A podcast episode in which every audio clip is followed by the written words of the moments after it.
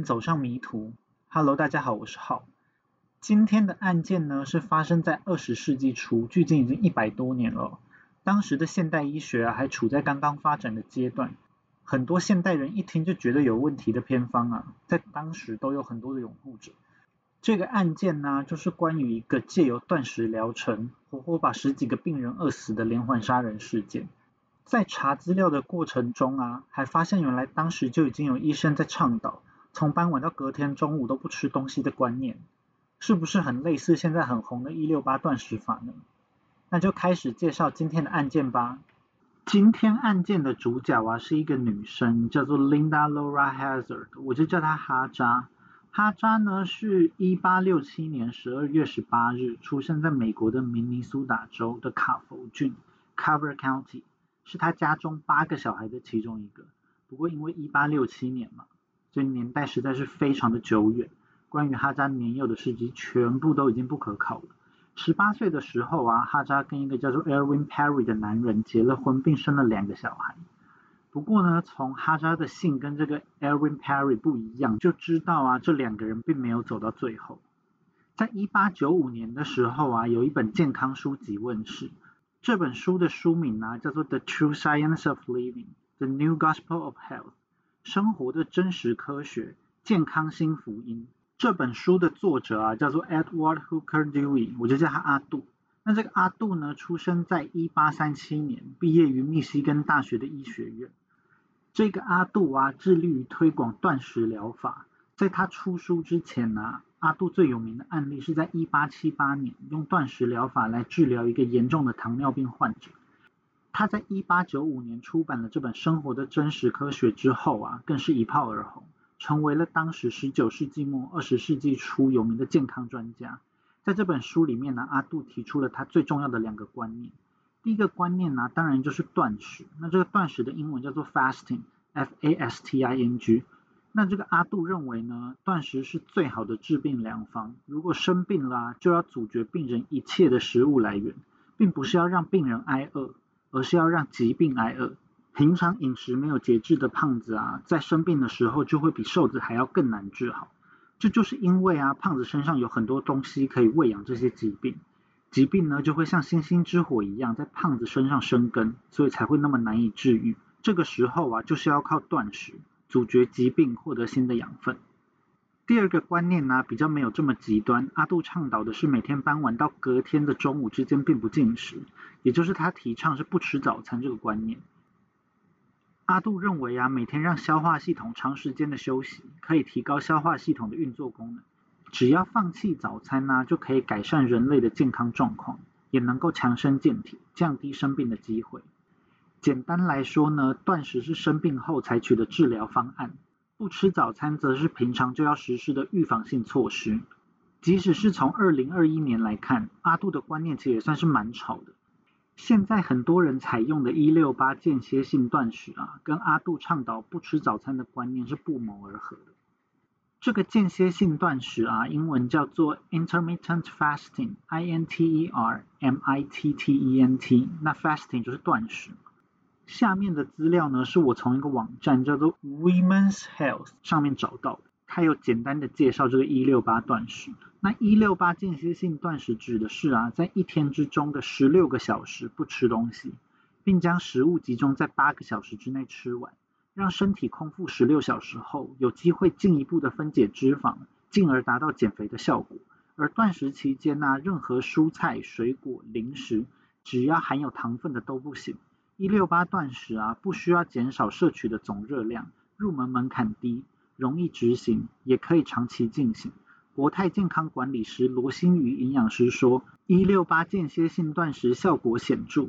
通常食物选对的话，一天可以降零点二、零点三公斤，一个月就可以瘦二到五公斤哦。即使你的体重没有减很快，但体脂也可以明显感到改善。一六八断食的三大好处，第一个好处是加速燃脂，可以帮助减重减脂。第二个好处呢是提高新陈代谢，增加身体的代谢率。第三个好处呢是增加胰岛素敏感度，帮助血糖控制。也就是说啊，一百多年前，阿杜就已经在倡导跟一六八断食有异曲同工之妙的不吃早餐法。阿杜的这本书啊卖的非常的好，卖到要再版好几次。后来啊，一九零零年，阿杜又出了一本直接把这两个观念写在标题的畅销书籍，叫做《No Breakfast Plan and Fasting Cure》，不吃早餐计划跟断食疗法。不过阿杜本人呢，并没有因为不吃早餐或是断食变得多长寿，他在一九零四年就去世。虽然阿杜的观点呢很受民间的欢迎，但是却被很多医界人士批评，认为阿杜书中的医学知识错漏百出，断食可以治病的说法更是无稽之谈。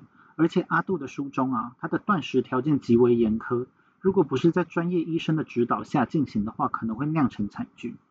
在阿杜的第一本书《生活的真实科学》问世没多久之后啊，哈扎就成了阿杜的铁粉。哈扎就觉得现在的生活并不是他想要的，所以他就在1898年离开了他的老公跟两个小孩，独自一个人来到了明尼苏达州的最大城。Minneapolis，明尼亚波里斯发展他的医疗事业。哈扎啊，就想要跟阿杜一样推广断食疗程。据说啊，就在这个时期，哈扎遇到了他的偶像阿杜，并跟着阿杜学习断食的疗程。哈扎在一九零八年呢，就也有出版了一本自己的书，在书中啊，开头就有提到说，哈扎感谢已故的阿杜在职业初期的建议和亲自指导。但是真实的状况是怎样，就没有人知道了。毕竟在哈扎出书的时候啊，阿杜都已经死了好几年。唯一可以确定的是啊，哈扎并没有上过医学院，也并不是受过训的医师。在哈扎的背景之中啊，能够跟医疗扯上关系的，只有曾经去上过一点点整骨疗法的训练。那这个整骨疗法英文叫做 Osteopathic Medicine，O S T O P A T H I C。Medicine 资料写他在明尼亚波里斯啊开了一间小诊所，可能在一九零二年的时候第一次造成他的病患在断食疗程中死亡。一个叫做 Gertrude Young 的病人呢，在哈扎的断食疗程中死亡。至于为何断食疗程会死人等等，后面会讲。当法医确定啊哈扎的病人是死于饥饿的时候，检察官就想要起诉哈扎，但却发现呢哈扎根本就不是一个职业的医师。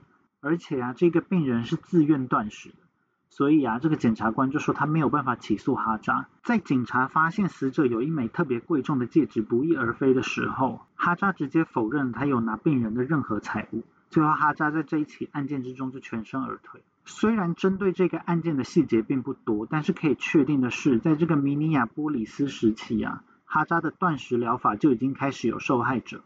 之后啊，哈扎会在一九零六年搬去西雅图。他在当地报纸《西雅图周日时报》投书，标题叫做 “Why I Believe in Starvation as a Cure for All Bodily Ills”，翻成中文就是呢，为何我相信饥饿是所有身体疾病的疗法？在这个投书中啊，哈扎就表示自己过去从业十一年来，手下只死过九个病人，以一个医生来说是一个令人激赏的成绩。当医院的医生给病人用药，即使病人在二十分钟后就死掉了。也不会有人质疑是不是医生有问题。为何当事情发生在断食疗程上面，大家就要这样大做文章呢？难道只是因为正规的医师讨厌所有的新东西吗？所以他们讨厌他的断食疗法？时间先回到一九零三年，也就是哈扎还在明尼亚波里斯的时候，他遇到了一个男人，叫做 Samuel Christman Hazard，我就叫他山姆。从姓氏是 Hazard 就可以知道山姆跟哈扎最后就会在一起。哈扎的姓氏啊，也就是冠上山姆的姓氏来。哈扎也会要求别人叫他哈扎医生 （Doctor Hazard）。如果有人是叫他哈扎太太 （Mrs. Hazard） 的话，哈扎就会纠正对方，说 Mrs. Hazard 是在叫他的婆婆，而不是叫他这个医生。这个山姆啊，也是一个前科累累的人。山姆当时啊是刚被西点军校踢出来，因为他挪用了军队的钱。而山姆本身还有酗酒、还有诈欺的问题，就跟到处骗人自己是医生的哈扎一拍即合。而且在哈扎跟山姆结婚之后啊，山姆还被踢爆他之前有两次婚姻都没有离婚，所以呢就触犯了重婚罪而被判处入狱两年。这个重婚的英文呢叫做 bigamy，b i g a m y，在之前第三集 H 君的那个案件中有提到过。在一九零六年的时候啊，两夫妻就搬到了华盛顿州的西雅图，也是这一起案件发生的舞台。在这边呢，哈扎重新启动了他的医疗事业。上面已经提到了哈扎并没有医学院的背景了，但是因为当时啊对从事医疗行为的规范还没有这么的严格，尤其是对另类疗法 （alternative therapy） 的管制非常的松。所以哈扎看到有机可乘啊，就在西雅图取得了一张可以实施另类疗法的执照。哈扎就自称是断食专家哈扎医师，在西雅图西南边的欧拉亚欧拉拉开设了一间断食疗养院，叫做 Wilderness Heights Sanitarium 荒野高地疗养院，为他的病患提供断食疗程。哈扎在核心概念上跟阿杜非常的类似，但是阿杜本身是医师嘛。帮助病人断食，并没有发生什么严重的过失。但是没有医疗知识的哈扎就不一样了。哈扎的断食疗养院呢，简单来说就是跟医界人士一直警告的一样，因为这个断食疗法过于极端，所以在没有专业医师监督的状况下，最后就酿成了惨剧。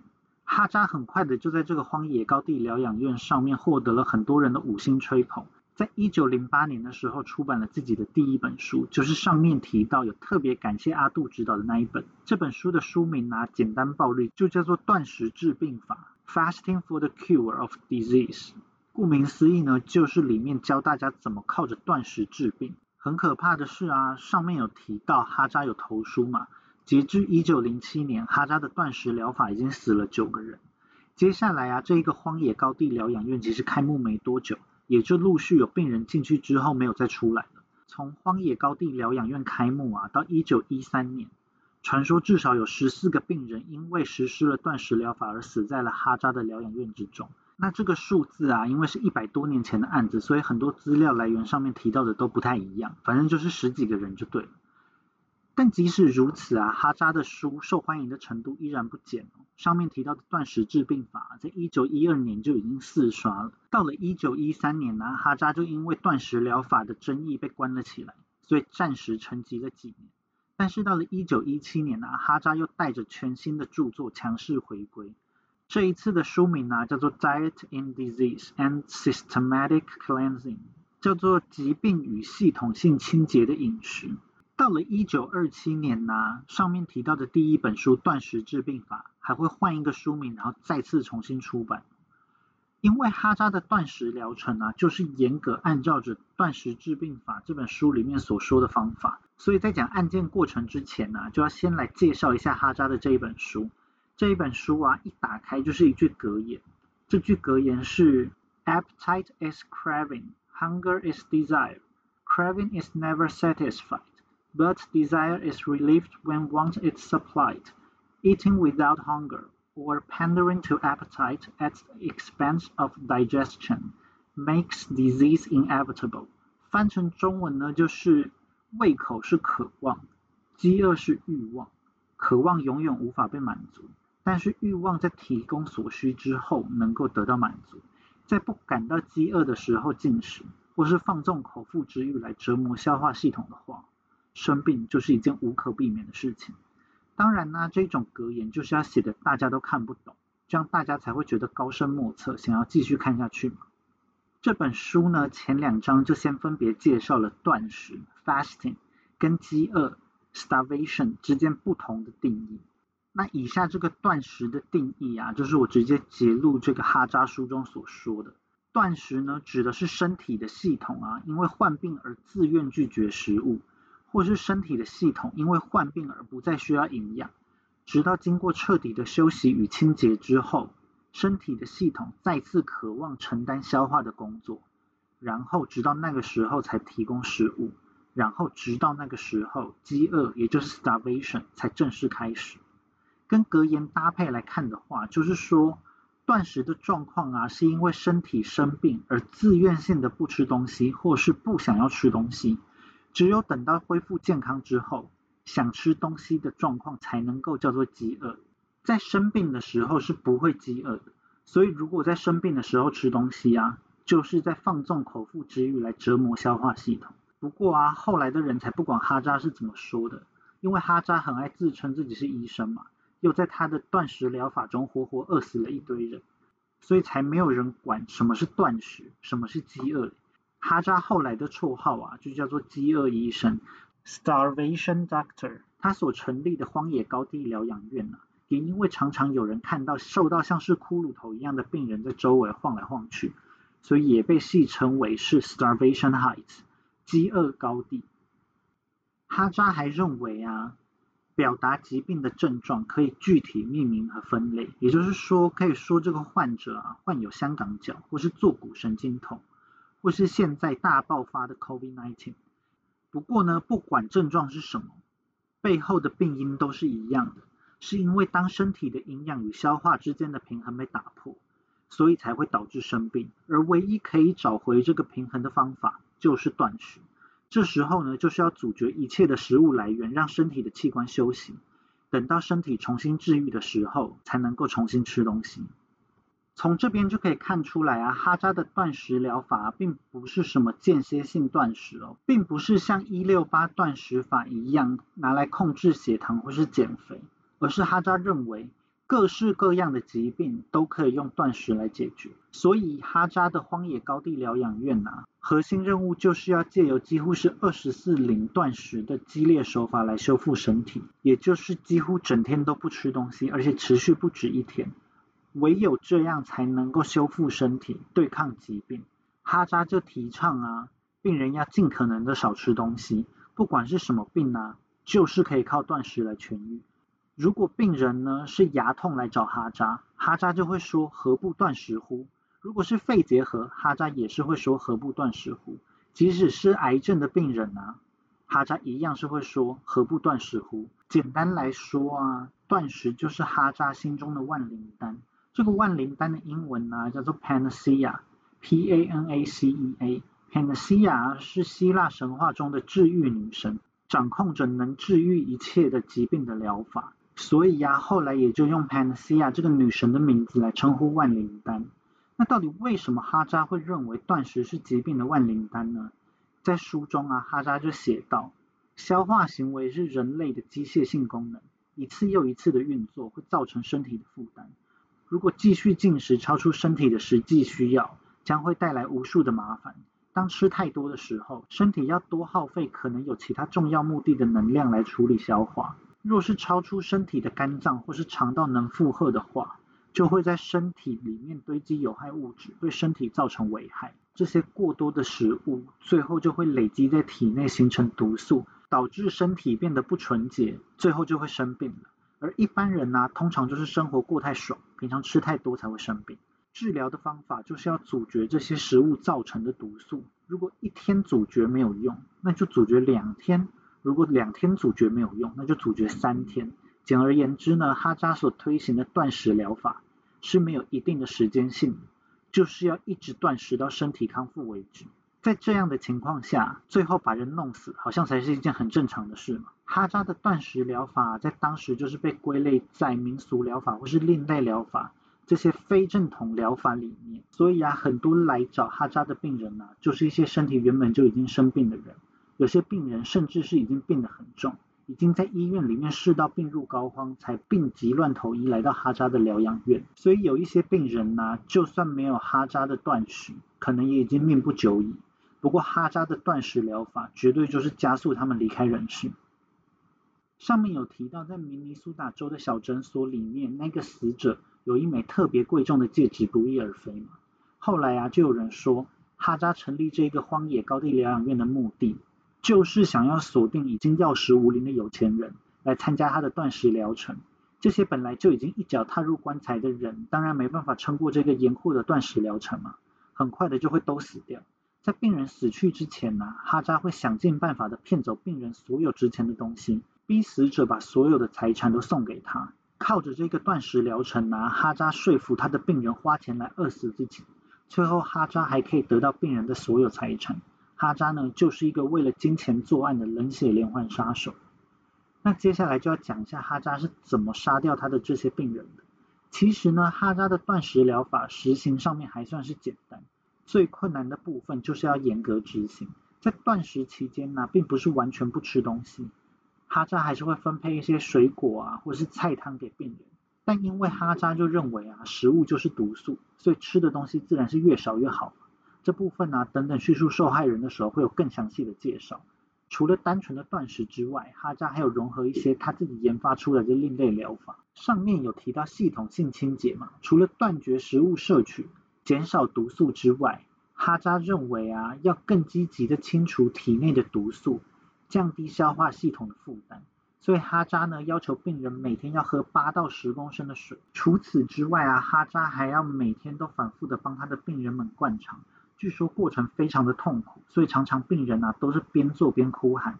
上面还有提到啊，哈扎唯一有受过的就是整骨的训练嘛，所以哈扎呢也把整骨融合到了他的断食疗程之中。他会对他的病人啊实施他的独门按摩。据说啊，在过程中他会疯狂的拍打病人的额头以及背部，一边拍的还会一边大声的喊 “eliminate，eliminate”，也就是消除毒素，消除毒素。疗养院的生还者，事后回想起来，觉得哈扎好像只是在尽情的殴打他们一样。在断食的过程中啊，病人除了会因为吃很少常常头晕之外，每天喝八到十公升的水，还有可能会造成水中毒的状况。长时间的灌肠啊，跟大力殴打，当然也都对身体造成了伤害。所以病人不舒服的感觉啊，随着疗程的时间拉长，就会越来越严重。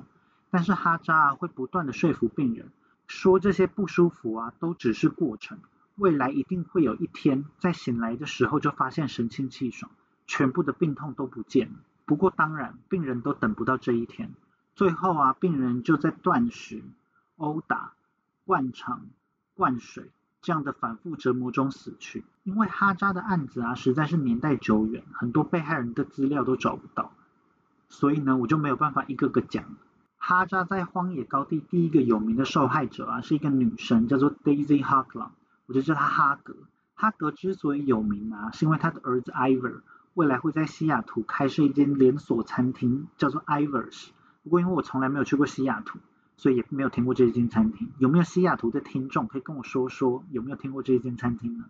哈格在一九零八年的年初啊，来到了荒野高地疗养院，接受了断食疗程。在断食的过程中啊，哈格的身形渐渐瘦成了皮包骨。哈格的朋友啊，都纷纷恳求哈格要吃东西，但是啊，哈格还是非常遵守哈扎的规范。结果就是在断食疗程开始的五十天后，在一九零八年的二月二十六日，当地报纸的头版就大大的写了 “Dr. Hazer's patient dies”，哈扎医生医死人。哈格的尸体啊，立刻就被送去尸检。但是令人意外的是，在一天之后尸检结果出来，报纸马上就修正了自己的报道，把哈扎的名字给拿掉。因为尸检的结果显示啊，哈格得了严重的胃癌。虽然呢，法医觉得哈格如果有多吃东西的话，并不会死得这么快。不过死因还是因为胃癌，所以呢，法医就认为并没有足够的证据可以证明哈格是死于哈扎的断食疗程，甚至连哈格的老公都出来帮哈扎说话。这个哈格的老公也是哈扎的铁粉，他们说一开始啊，就是因为医院已经无法治愈哈格的胃癌了，他们才会想要来疗养院试看看。接下来啊，一九零八年，还有一位叫做 Ida Wilcox 的病人在断食四十七天后死亡。Violet Hitton 跟 Blanche Tindall 也分别在一九零九年的三月二十四日，还有一九零九年的六月十八日，死在了哈扎的断食疗程之中。他们的死亡啊，引起了当地医疗监督单位的注意。但是尸检报告啊，结果都跟哈格很类似，都是如果多吃一点食物的话，这些人可能不会这么快死。不过真正的死因啊，还是因为这些死者本身都已经患有重病。总之也是没有足够的证据可以指控哈扎。医疗监督单位啊，也因为病人都是自愿断食而无计可施。从上面提到哈扎一九零七年自己投书西雅图报纸的风格，就知道哈扎并不会隐匿病患死在断食疗程中的事情。在哈扎的书里面呢，甚至就有一章叫做“断食中的死亡”。专门表达哈扎对有病人死掉的看法。断食中的死亡必定是因为身体被器质性疾病破坏才会发生。那这个器质性疾病呢，指的是身体的细胞、组织、器官等等，因为疾病的关系而有了物理或是生物化学上的变化。这类的疾病呢，可以用医疗仪器做比较客观的分析。相对应的是官能性疾病，官能性疾病的改变通常是物理上面看不出来。像是精神类的疾病，通常都是属于这个方面。简单来说啊，哈扎就是要表达他的病人会死，都是因为病人本身都已经病得很重了。像是哈格的胃癌，已经对身体造成了不可逆的伤害，所以才会在断食中死去。有问题的是胃癌。哈格会死呢，都是因为胃癌，绝对不是因为断食这个方法有问题哦。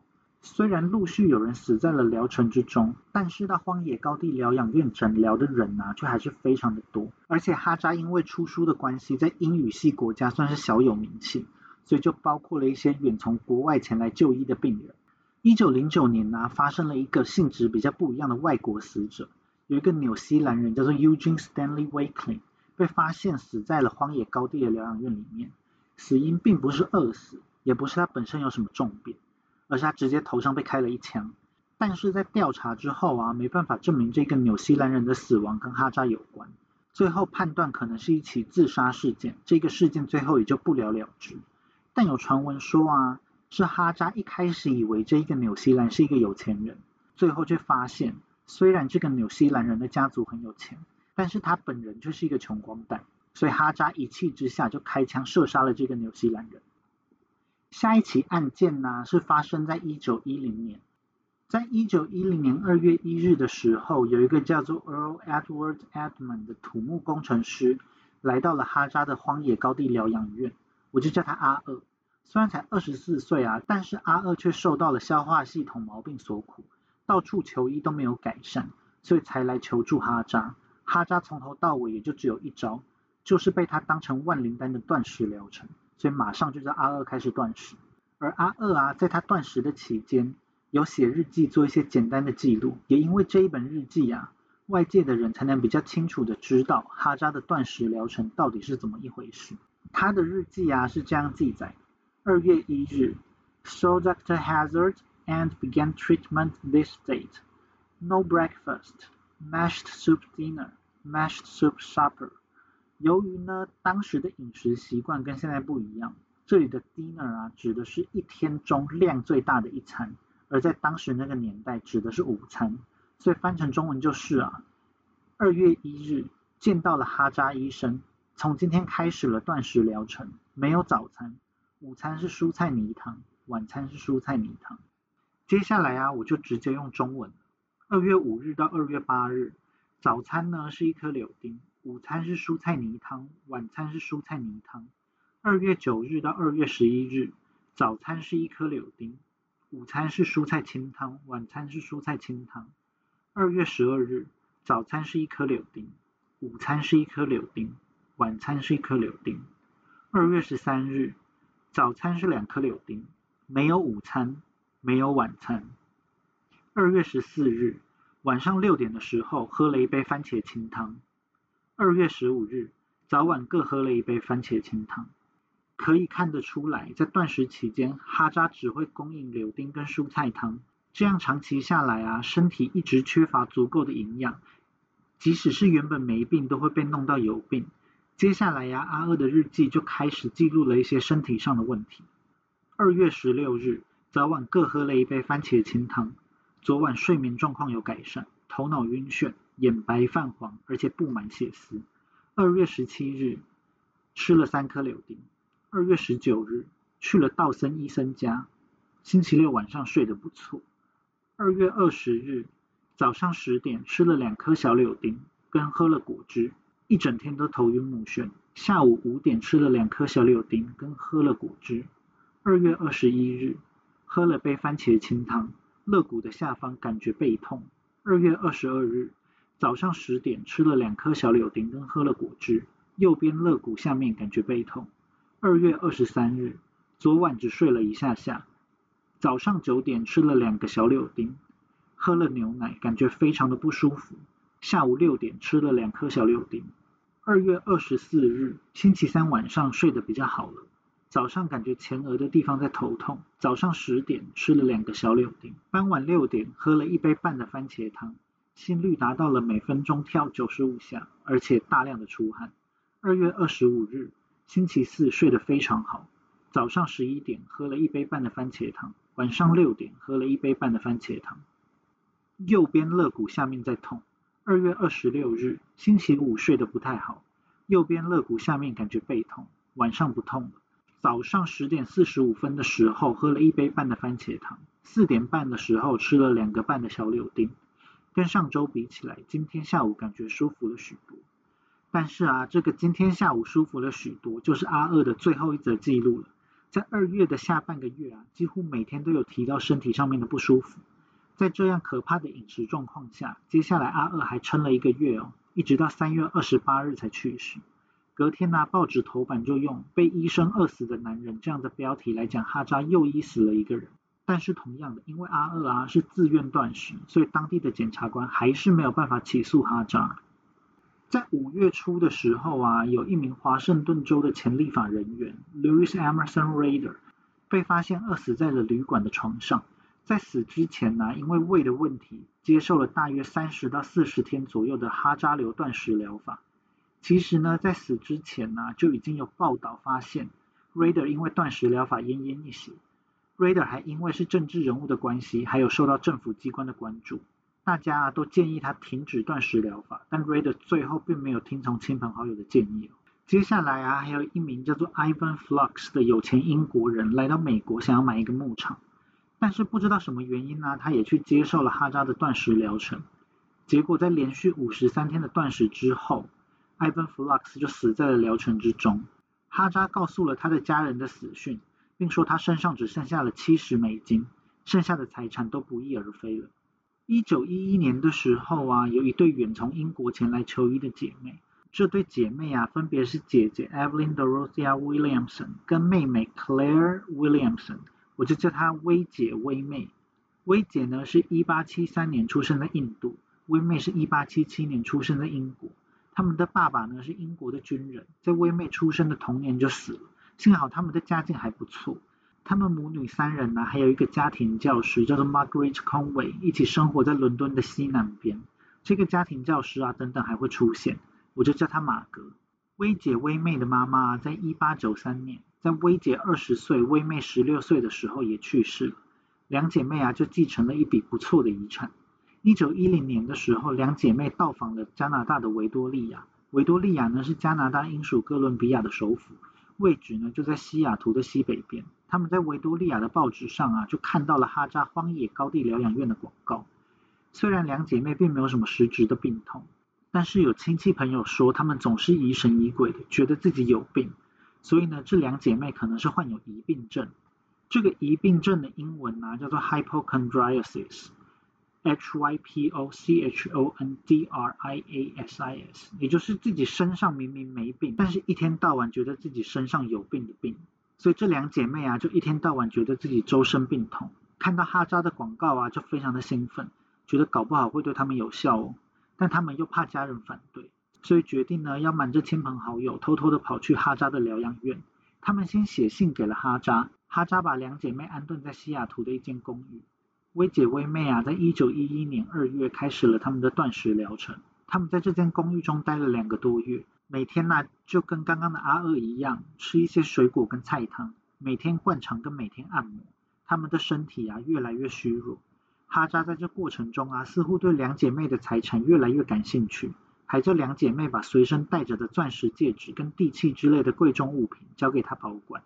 到了一九一一年四月二十二日。这时，两姐妹已经没有办法靠自己的力气站着，她们变得又瘦弱又神志不清。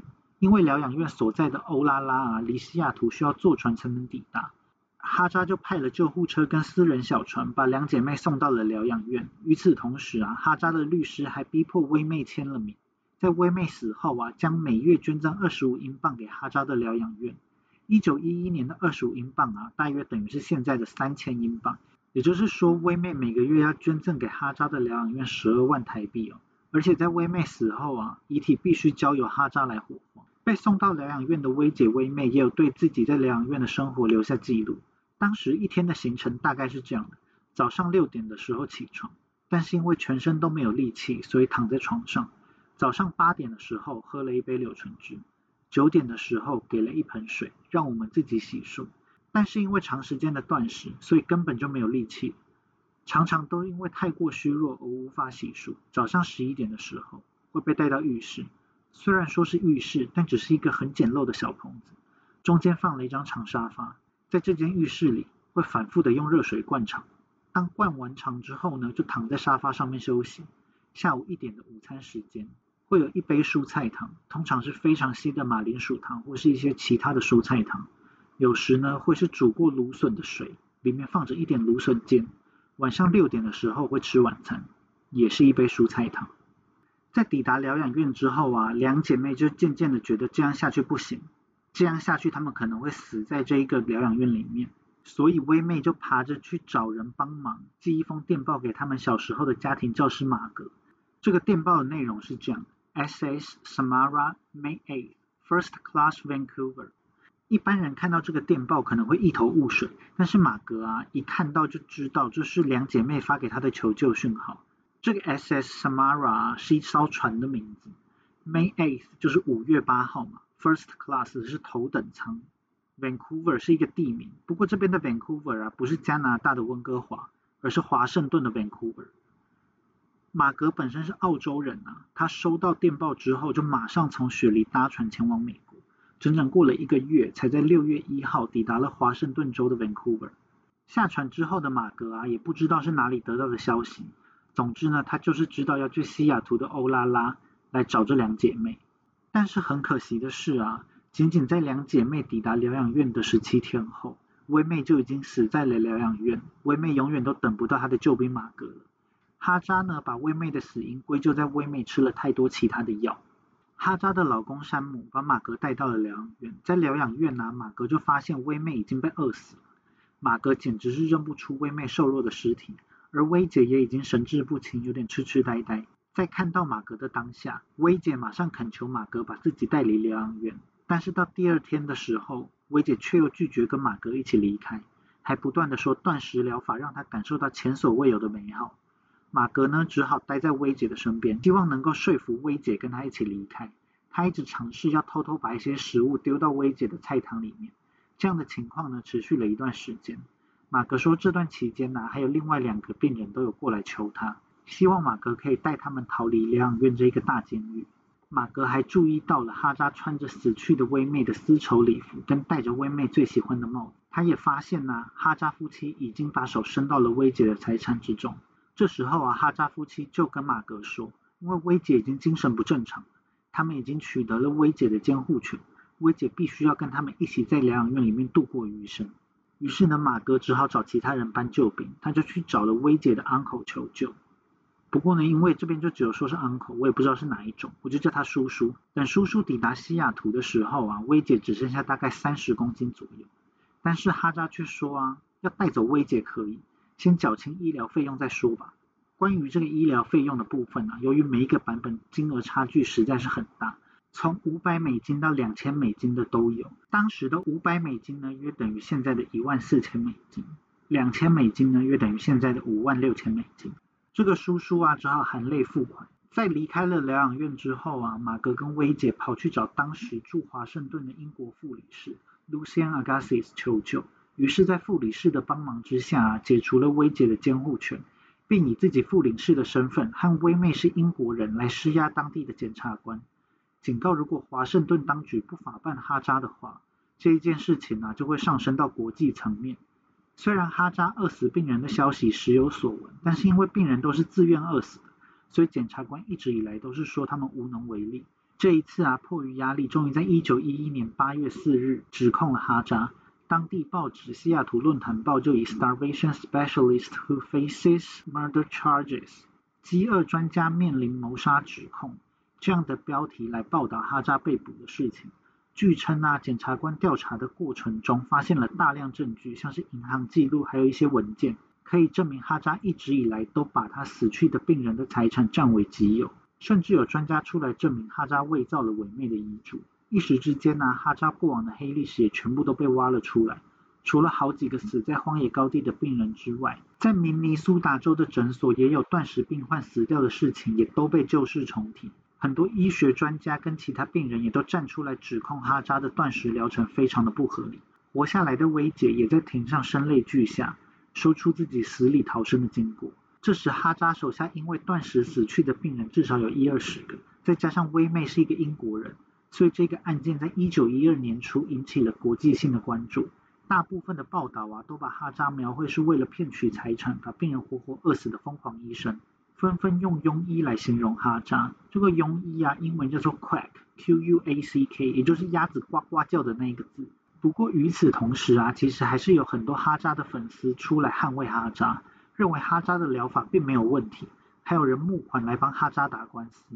其中一个护航的人啊，就是荒野高地第一个死者哈格的老公。哈格的老公就说啊，在哈格死后，他和儿子都一直有接受哈扎的治疗。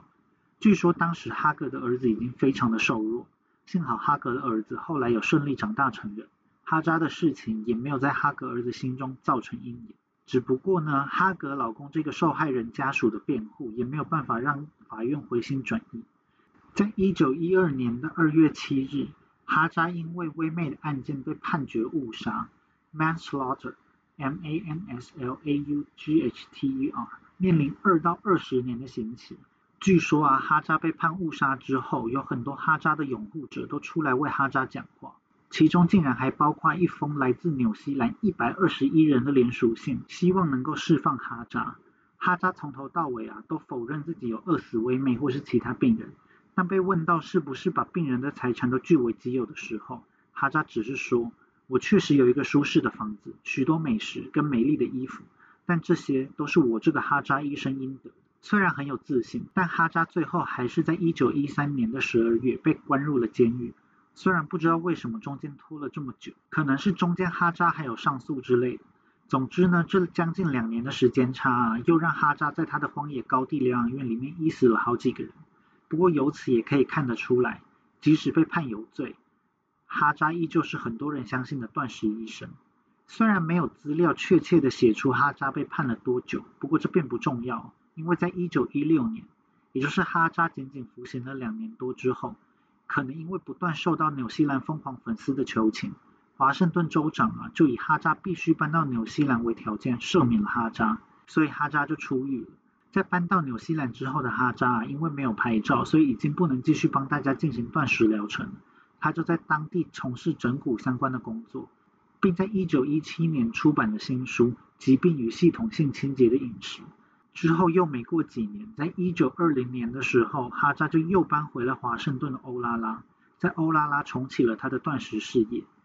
建造了一间叫做健康学校 （School of Health） 的疗养院。不过因为啊，他已经没有另类疗法的牌照，所以他只在这边教授大家断食的知识。幸好如此，从一九二零到一九三五年呢，这十五年间就没有再听过有人饿死的消息。之所以说到一九三五年，是因为一九三五年的时候啊，这一间健康学校发生了火灾，整个疗养院都被烧毁。在健康学校这一个时期啊，哈扎应该还是有一定的客群。因为在一九二七年呢，哈扎的旧书又再一次再版。最后，哈扎是在一九三八年的六月二十四日死亡，死的时候七十岁。死因呢是他察觉到自己的身体生了重病，所以就开始帮自己进行严格的断食疗程。结果最后啊，哈扎自己也是死在断食之中，被自己活活饿死。哈扎呢也是哈扎自己手上最后一个受害者。那哈扎的故事啊，到这边就结束了。虽然没有确切的数字，但死在哈扎断食疗程中的人至少也有十几人。最后就来讲一下我对这个案子的看法。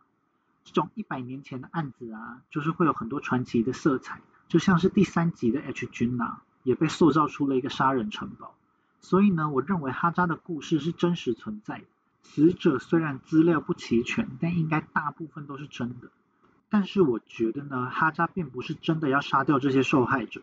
而是哈扎打从心底相信他所提倡的断食疗法。与其说哈扎是一个连环杀手，不如说他是个连环教主，可能就是断食教的教母吧。他相信靠断食就可以彻底的打败所有的疾病。虽然在断食之中啊，所有的病人都变得体力虚弱、精神萎靡，但是哈扎还是每天都说服病人，只要继续坚持下去，未来的某一天早晨就会发现身体完全康复了。病人在每天的洗脑下，也就渐渐的相信这一切都是真的。但他们当然没有等到身体康复的那一天，就已经死去了。如果不是对断食有很强烈的信仰的话，最后应该就不会是哈扎自己也死在断食疗程之中这样的结果。既然呢，我不觉得哈扎是故意杀人，我自然也不会觉得哈扎是为了钱杀人。所以我认为呢，哈扎应该是没有骗取病人的财产。在微妹的案件里面呢，如果真的是证据确凿，一堆文件可以证明哈扎的罪行的话，检察官最后怎么会没有起诉哈扎关于财产诈欺这方面的罪行？而说有专家证明哈扎伪造微妹的遗嘱，更是胡说八道吧？如果有这么确凿的证据，说明哈扎是预谋要饿死微妹来谋夺她的财产，那最后哈扎就不会是只判误杀了吧？这一定是预谋杀人啊，就是一级谋杀罪。在法庭上啊，薇姐有讲到哈扎给他们两姐妹的收费标准是一周二十五美金，那当时的二十五美金呢，大约是现在的七百美金左右，换算成台币就大概有两万台币这么多。如果哈扎的收费标准是一致的话，也就是说对哈扎来说，每一个病人一个礼拜就是两万元的收入，这样多好赚！在这样丰厚的薪水下，哈扎变得很有钱，不是刚好而已吗？哈扎有需要去贪图微妹的美丽衣服或是美丽的帽子吗？这样的解释根本就不合理啊！不过呢，我也并不是要洗白哈扎，虽然我觉得哈扎并不是故意杀人，但是实际上哈扎就是害死了一堆人。哈扎就是那种典型的一知半解比无知更可怕的人。他看了一些断食的书，就觉得自己是断食专家了，随便乱搞，结果害死了一堆人，也不懂得检讨一下自己的做法，最后连自己都被自己害死了。还有比哈扎更蠢的连环杀手吗？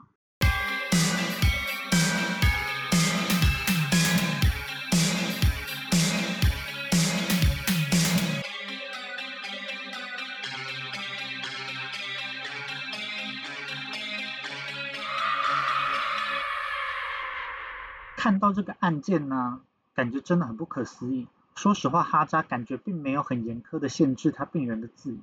好几个病人啊，都有亲朋好友来建议他们停止这个断食疗程，但是病人啊，都是因为不肯，最后才会饿死。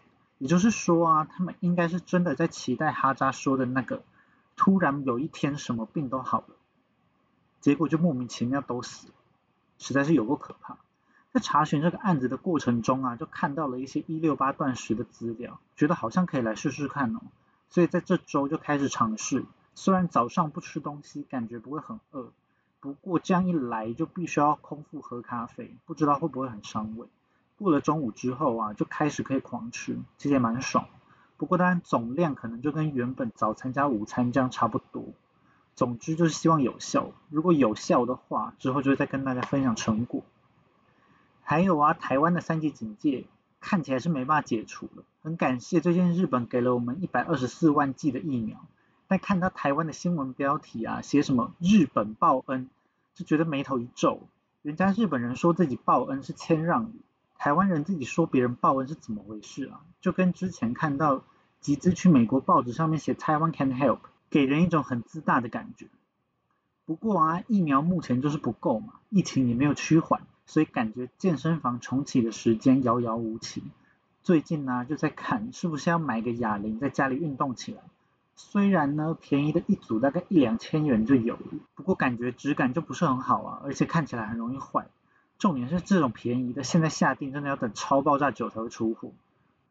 另外啊，如果是可调式哑铃，便宜的一组就要六千元起跳了，贵的甚至一万多都有。